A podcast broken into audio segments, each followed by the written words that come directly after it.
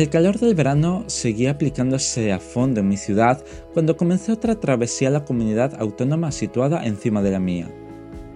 Fui a clase como de costumbre, apenas llevaba dos semanas en las que me acostumbré a la nueva profesora y su metodología, y me dio tiempo para advertirle de mis viajes frecuentes.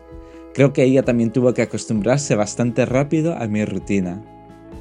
Una vez terminamos la clase, me dirigí rápidamente a la estación de trenes, la cual se ubicaba muy cerca, así que en tan solo 10 minutos andando me planté en el andén. Para ese nuevo destino no tenía que pasar un control previo, por lo tanto tuve bastante tiempo de sobra para comprarme alguna bebida energética y esperar a que el tren de velocidad media llegara a la estación. Poco tiempo antes de la salida subí al tren y al instante puse mi ordenador sobre la bandeja para trabajar, tendría tiempo suficiente para no ir con prisas y revisar un par de veces lo que estaba escribiendo. Casi todo el viaje fue bastante tranquilo y con pocos pasajeros, hasta que cruzamos el límite de mi comunidad y en la primera ciudad comparada los andenes bullían de gente. Menos mal había terminado mi trabajo porque el ruido constante de las personas más jóvenes no me hubiera permitido concentrarme. Para atenuar la intensidad juvenil me puse los auriculares y música en un volumen más alto del habitual, mientras miraba por mi ventana todo el paisaje pausado por el que la vía del tren intentaba seguir. Casi tres horas después de partir, llegué a Mérida, donde me encontré con mi inseparable pareja de viajes. Yo iba desde el sur y él desde el norte. Salimos de la estación pequeña en dirección al hotel, el cual se ubicaba relativamente cerca. Nos registramos, dejamos las maletas en la habitación y buscamos un restaurante abierto. Era un poco más tarde de la hora normal de la comida y no sabíamos si en esa ciudad encontraríamos algo abierto. Por suerte, siguiendo alguna recomendación, dimos con un restaurante que todavía servía comida, y lo mejor fue que tenían menú del día. Para no hacer esperar tanto a los camareros, vimos las opciones y elegimos con celeridad el primer plato y segundo. En un par de minutos llegaron a nuestra mesa el gazpacho de cerezas que pedimos ambos y después mi guiso de carrillada con patatas.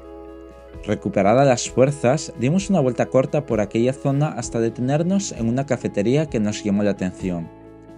Creo que no llevaba abierta mucho tiempo ese día, porque no había nadie cuando entramos, lo cual fue gracioso, porque fuimos los últimos en entrar al restaurante y ahora abrimos esa cafetería para nosotros.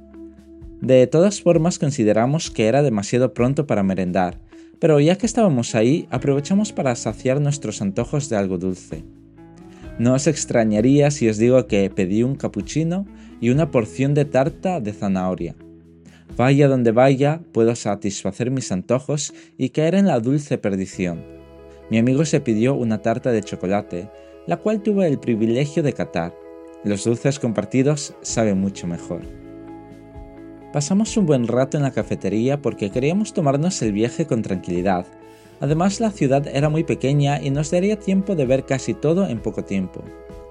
Con eso en mente volvimos al hotel para descansar y quitarnos un poco el calor que también acosaba a esa región.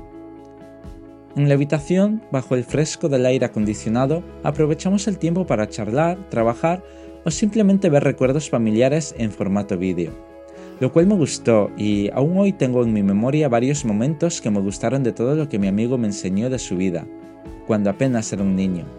No me cansaría de ver todo ese largometraje una y otra vez, porque tuve la impresión de que su infancia fue feliz, contrastando con la que algunos de mis amigos han tenido y se quejan de ello a los cuatro vientos.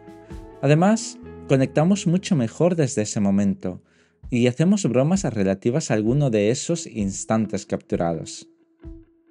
Las horas se nos pasaron sin darnos cuenta, y al final no pudimos hacer siesta y descansar la vista. Teníamos una reserva hecha para un restaurante especializado en carnes. Este es otro detalle de los viajes, en la cual abandono mi dieta de carne blanca y me agarro la carne roja como si fuera mi presa.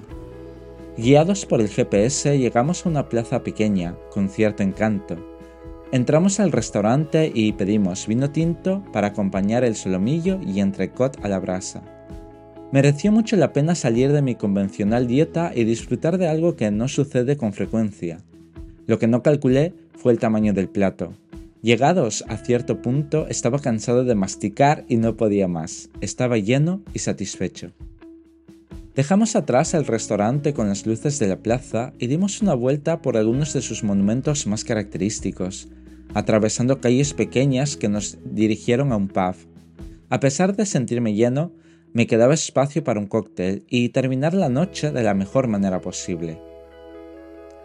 Al rayar la medianoche, volvimos caminando bajo las calles iluminadas y rodeadas de su pasado, como enclave importante del Imperio Romano a ese lado de la península. Os dejo con la primera parte de esta historia y con esta canción.